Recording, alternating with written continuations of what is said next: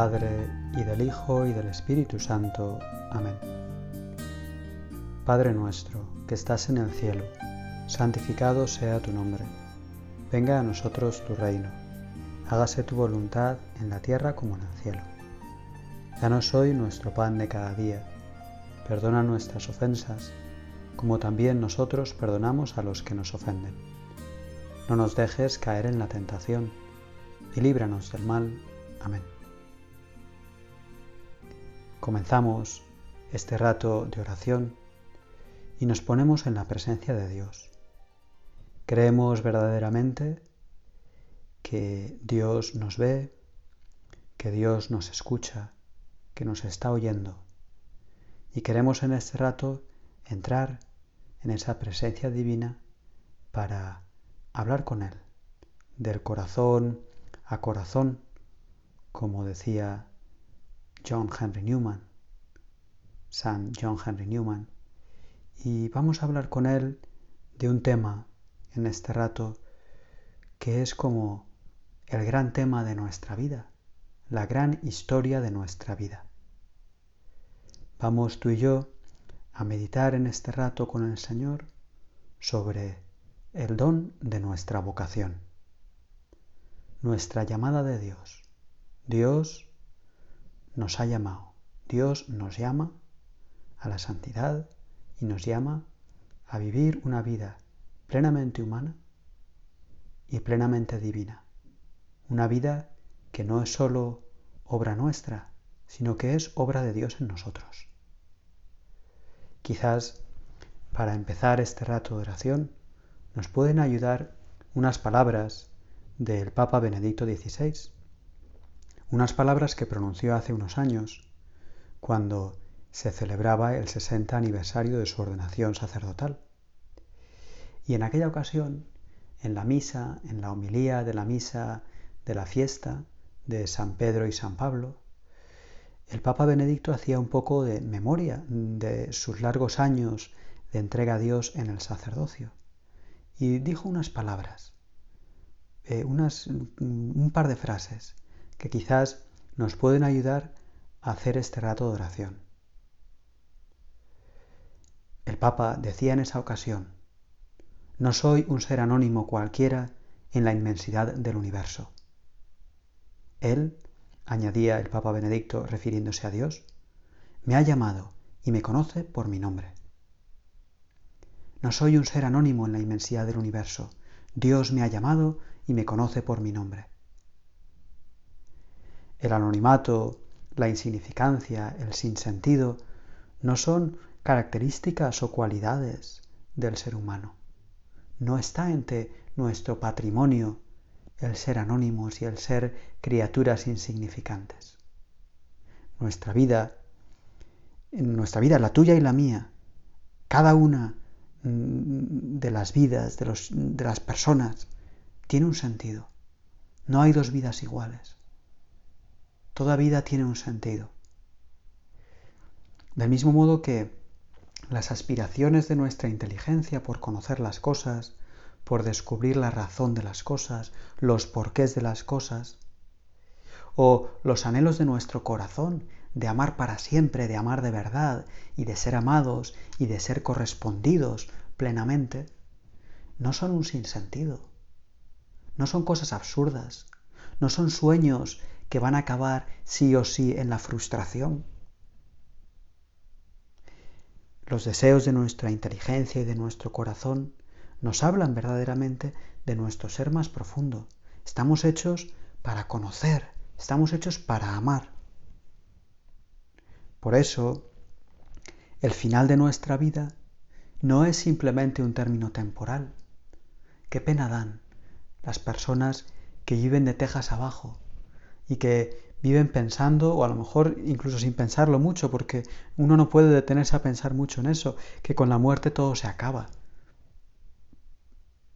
Como si la vida del hombre tuviera un final después del cual no hay nada. Dice, no, no es así. Tú y yo sabemos que no es así, que la vida del ser humano no es un reloj de arena que se agota. No es nuestra vida un cronómetro que inexorablemente un día se va a detener y ya está, ya todo se ha acabado, y ya el vacío, el sinsentido. Eso no es así. Entre otras cosas, porque si nuestra vida fuera así, pues no consistiría más que en un sucederse continuo de cosas vacías, de cosas sin sentido. Quizás podríamos buscar experiencias y cosas que nos distrajesen un poco de ese final, que nos hicieran olvidarlo o al menos no tenerlo presente, no pensar en, que todo se va a acabar mientras disfrutamos de esos momentos pasajeros de satisfacción o de entre comillas de felicidad.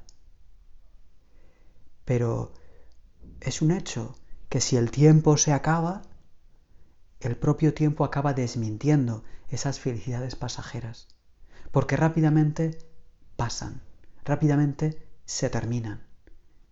Y entonces no, no son auténticas, vemos que no eran verdaderas, eran felicidades que no eran tales. Por eso, si viviéramos así, volcados en el presente, con ese, ese, ese, lema, ¿no? El carpe diem, aprovecha el momento, vive el momento, disfruta al máximo el momento, pues entonces, en último término, no podríamos escapar del sinsentido de todo.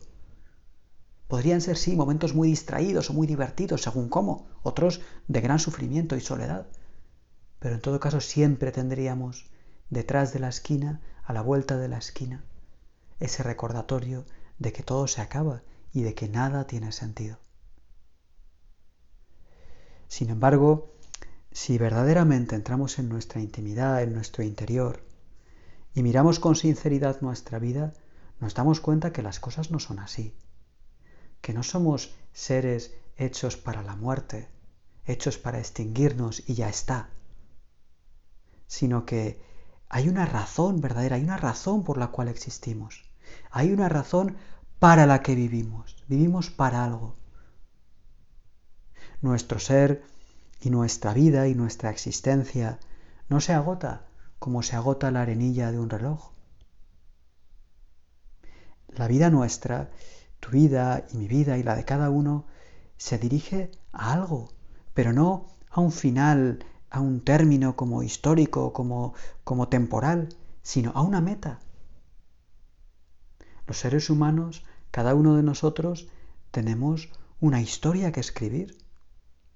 Tenemos algo grande que alcanzar, una plenitud que lograr. Nuestra vida es tratar de conquistar un fin, tratar de conquistar algo, ya veremos lo que es, pero algo. Estamos hechos para conquistar la historia, para escribir nuestra propia trayectoria, que no es ir dando bandazos sin sentido, sino que tiene un sentido claro. El otro día escuchaba a un sacerdote hablar de esto, de un tema parecido y en concreto de, este de esta cuestión, eh, utilizando una comparación tomada de San Agustín. Una comparación que me pareció eh, que nos puede ayudar mucho. Este sacerdote decía, la vida no se acaba como se termina, por ejemplo, un pan, una barra de pan. Que, bueno, pues tú tenías pan, nos lo hemos comido y ya no hay pan sino que se termina como se termina un vestido, un traje, una obra de arte. Decimos que el pan se ha acabado cuando antes teníamos pan y ahora ya no tenemos. Y sin embargo, el artista, el sastre, dice que ha terminado su obra cuando la ha realizado. Antes no había vestido, antes no había traje, antes no había obra de arte y ahora ya está hecha, ya está acabada, ya ha quedado perfecta. Eso es el sentido del término de nuestra vida. Nuestra vida no se nos acaba como se acaba una barra de pan, que ya me la he comido toda, sino que estamos llamados a terminar nuestra vida, pero como a perfeccionarla, a acabarla. Nuestra vida es una obra de arte y nosotros somos los artistas que estamos llamados a realizar esa obra de arte, a culminarla a conquistarla. Esta comparación que hace San Agustín nos puede ayudar a también darnos cuenta de cómo tenemos que vivir toda nuestra vida, todos los días de nuestra vida, cada instante, con este sentido de la llamada de Dios que recibimos a realizar su obra de arte. Estoy llamado no a acabarme mis días como quien se acaba un bocadillo o una barra de pan. Ya está, ya me lo he comido todo, ya no queda nada, se acabó lo que se daba, ¿no? Estoy llamado a vivir mi vida como el artista que va madurando su obra, que la va perfeccionando, que la va mejorando, hasta que en un momento ya definitivo queda fraguada. Y dice, aquí está mi obra de arte. Dios nos ha creado con la tarea de conquistar nuestro fin. Ha creado al hombre, pues como, podríamos decir, como un artista que ha de realizar su gran obra de arte, la obra de arte de su vida. El problema es que esta obra de arte de nuestra vida somos incapaces de realizarla solo. El ser humano no se basta a sí mismo para encontrar el sentido de su vida, y menos aún para vivirlo plenamente. Todo nuestro ser, toda nuestra existencia, toda nuestra vida está orientado a algo que en cierto sentido está más allá de nosotros mismos. Algo que da sentido a todo lo que hacemos, pero que nos trasciende, que no depende solo de mí mismo, que no puedo lograr yo solo, autónomamente, sin contar con nadie más. No nos bastamos a nosotros mismos para cumplir los deseos más profundos de nuestro corazón. Los deseos más profundos de nuestro corazón siempre tienen que ver con los demás. Y necesitamos a los demás para encontrar el sentido de nuestra vida. Y sobre todo necesitamos a Dios para descubrir ese sentido pleno, definitivo. Hablar de vocación es afirmar que nuestra vida tiene un sentido en Dios. Que el Señor es la meta del hombre, que Dios mismo está en nuestro fin y que yo no me puedo dar mi fin a mí mismo.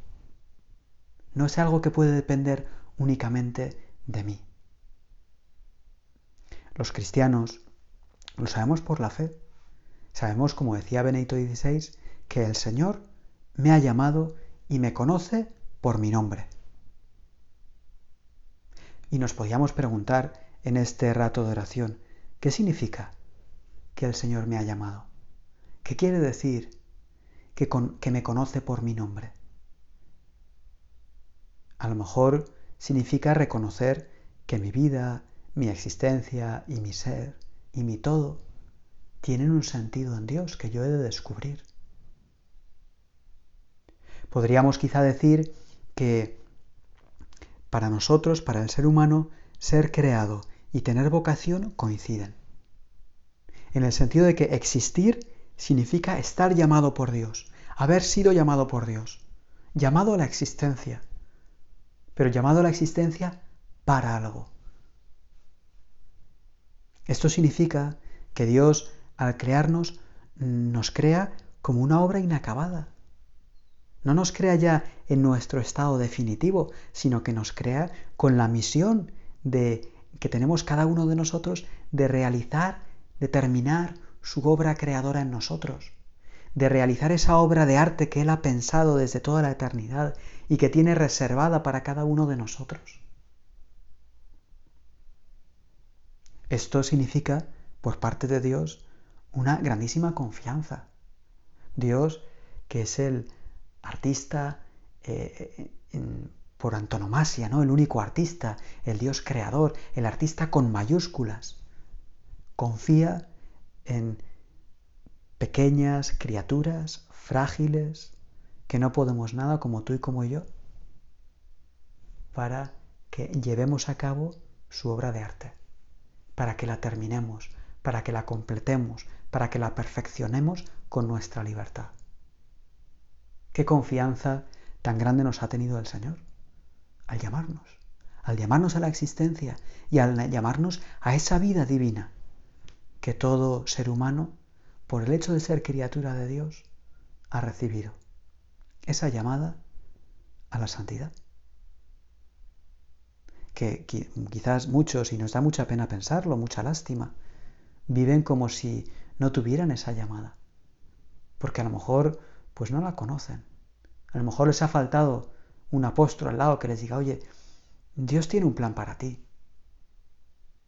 Dios te conoce. Dios te llama por tu nombre. Dios quiere tener una relación de amistad contigo.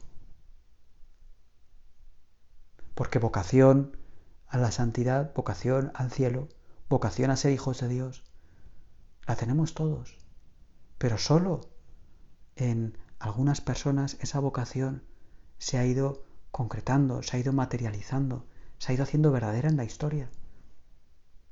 Porque solo en aquellos que conocen esa llamada y que la viven, la quieren, la aman, pues se realiza la vocación.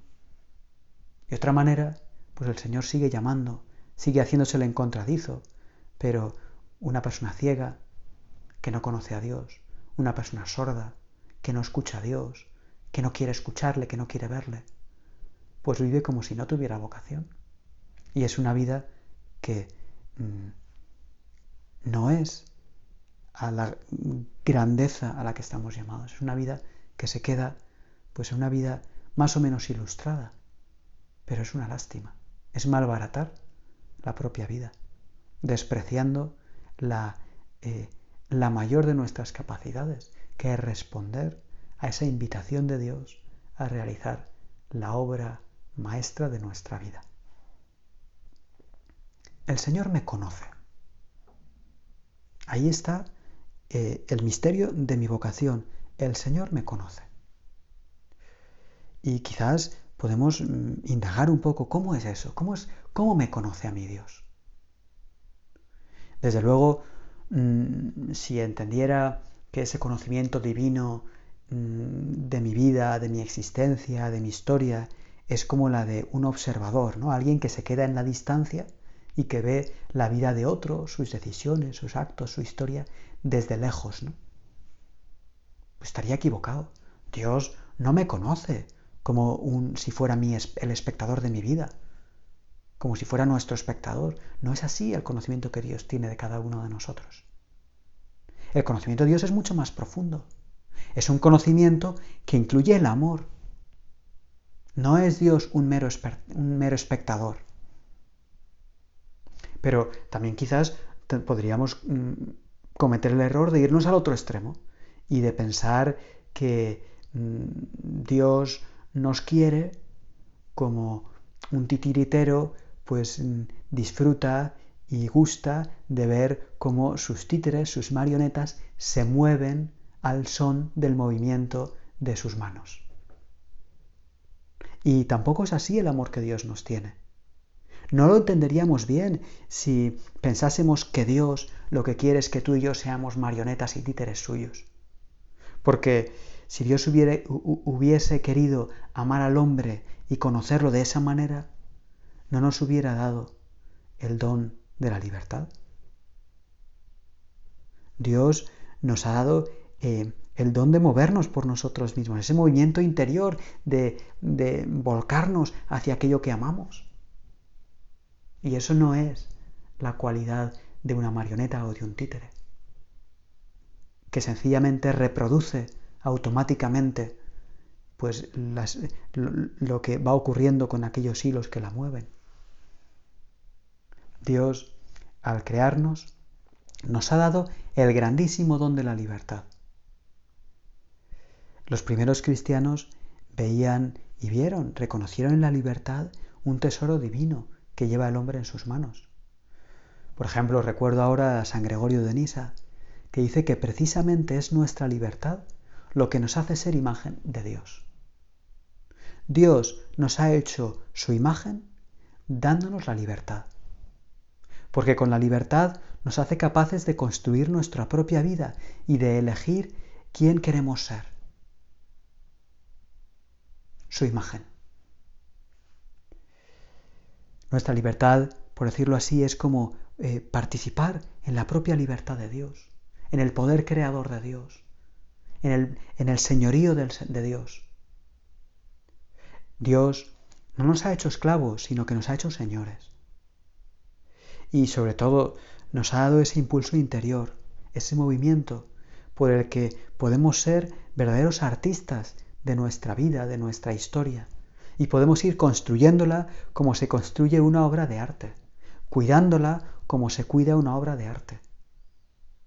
Y una obra de arte de la que somos sus autores.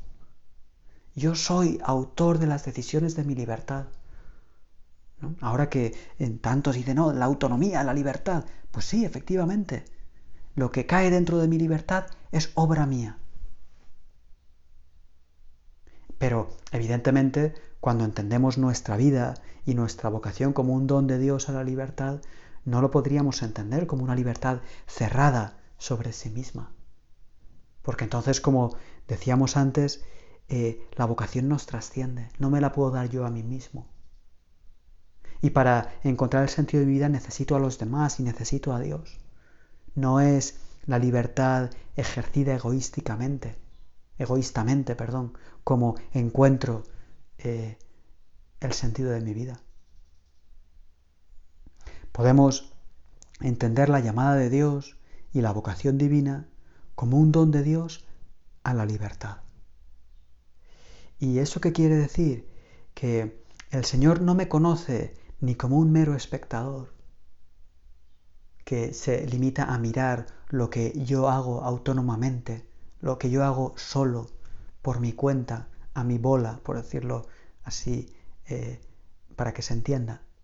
Ni tampoco es un titiritero que me conoce como eh, conoce como, como, como conoce perfectamente los movimientos de sus marionetas, sino que decir que Dios me entrega el don de la libertad, me entrega la vocación como un don a mi libertad, significa decir que Dios me conoce desde mi interior, desde lo más profundo de mi corazón.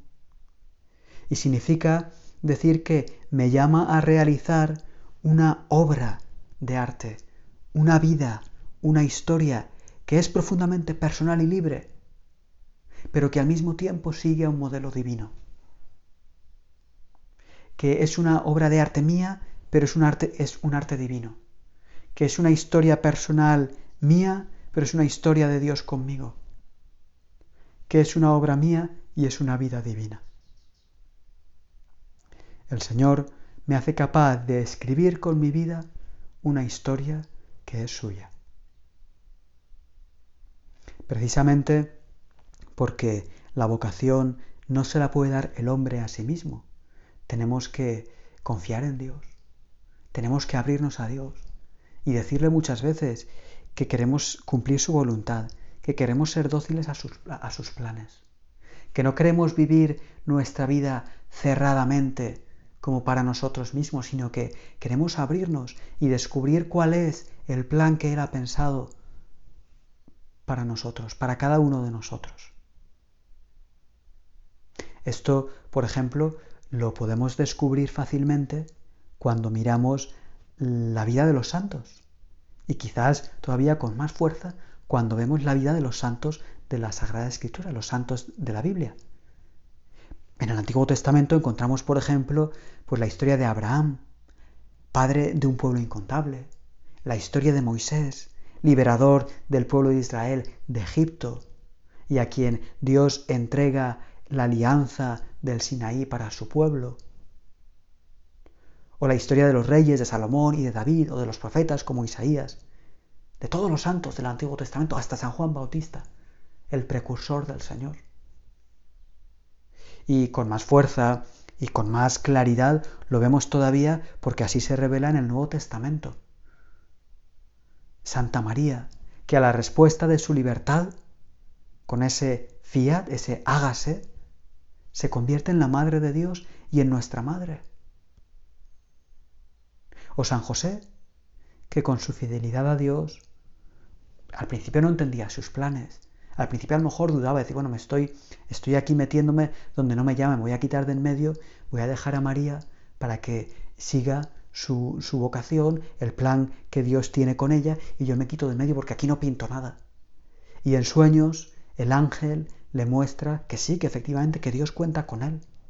Y él con toda fidelidad pone su vida al servicio de María y de Jesús, hasta el punto de que es verdad que no es padre biológico, pero es verdadero padre en la tierra de Jesús, una verdadera paternidad. y esposo de María, poniendo toda su libertad en juego para corresponder al plan de Dios. Y como Santa María, ser madre de Dios es algo que trascendía a sus capacidades humanas. O San José, un carpintero, convertirse en el Padre de Jesús, en el Padre del Hijo de Dios, en el Padre del Mesías. Es algo que escapa a sus posibilidades. O Pedro, Santiago y Juan, pescadores, convertidos en apóstoles y fundamentos de la Iglesia. O Saulo de Tarso, un fariseo, ciudadano romano, hecho convertido en San Pablo, apóstol de los gentiles y columna de la Iglesia. Son historias de personas como tú y como yo, frágiles, criaturas, limitadas, pero que el Señor ha puesto en sus manos una vocación que desarrollar y que han respondido una llamada a, la que ellos han respondido con toda generosidad, diciendo al Señor que sí. Y el fruto de esa vida es eso, una obra de arte, es un, una historia escrita con trazos divinos. Una historia que no es una historia meramente humana, sino que es una historia eh, divina. La vocación cristiana, la vocación a la santidad, nos trasciende. Va más allá de las pequeñas posibilidades que nacen en nosotros cuando nos cerramos a la gracia. Cuando cerramos las puertas a Dios, no podemos nada. Cuando dejamos que en nuestra vida actúe Dios, entonces nuestra historia, el final de nuestra historia, no se nos ha dado a conocer a ti y a mí ahora, estamos viviéndola y vamos conociendo el presente. No sabemos lo que será mañana y el futuro, pero sabemos que tiene un sentido oculto en Dios. Que Dios cuenta conmigo para realizar su obra de arte y que el modelo de esa obra de arte es divino. Dios, mm, podemos decirlo así, en nuestra vida actúa con nosotros, actúa en comunión con nosotros. Y por eso la respuesta a la vocación es una obra nuestra, mía y de Dios, tuya y de Dios. No en parte de Dios y en parte nuestra, sino toda de Dios y toda de cada uno de nosotros. De Él es el don de la vocación. Dios es el que toma la iniciativa, Dios es el que nos llama. Dios es el que nos hace capaces de responder con nuestra vida a aquella llamada. Y al mismo tiempo, toda es toda nuestra, porque es nuestra, es nuestra libertad la que está en juego. Ponemos toda nuestra libertad en juego para realizar esa historia. La historia que construimos al seguir la llamada de Dios es una historia personalísima, que no hay dos iguales, no hay dos vocaciones iguales. Es quizás a lo que se refiere el libro del Apocalipsis, cuando dice aquello de al vencedor le daré una piedrecita blanca y escrito en la piedrecita un nombre nuevo, que nadie conoce sino el que lo recibe. Dios me ha llamado y me conoce por mi nombre. Ahí está tu vocación y la mía. Vamos a decirle en este rato de oración al Señor que sí, que queremos vivir en amistad con Él para escribir juntos la historia de nuestra vocación, que queremos tratarle con amistad sincera, que queremos buscarle para que Él nos muestre el camino personal de nuestra santificación, para que Él nos conceda la gracia de poder responderle siempre con alegría. Dios, y ya con esto nos vamos acercando al final de nuestra meditación, Dios, al crearnos y al redimirnos, nos trata como a hijos y como amigos. Si aceptamos su amor de Padre y su amistad, si nos fiamos de Él, Él nos dará la gracia de poderle responder con alegría. Y sobre todo nos dará la gracia de vivir una vida que es divina y humana. Plenamente divina y plenamente humana. Lo que nosotros, tú y yo, podemos hacer ahora es reconocer esa llamada. Señor, tú me llamas. Ese misterio de amor y de predilección y amarla profundamente. Señor, yo quiero poner toda mi libertad al servicio de tu llamada. Vamos a ponerlo en manos de Santa María, nuestra Madre, que nos ayude a vivir nuestra vida con la seguridad de que Dios nos llama a la santidad y con los deseos de responderle siempre con alegría y prontitud. Dios te salve María, llena eres de gracia, el Señor es contigo, bendita tú eres entre todas las mujeres, y bendito es el fruto de tu vientre Jesús. Santa María, Madre de Dios, ruega por nosotros pecadores, ahora y en la hora de nuestra muerte. Amén.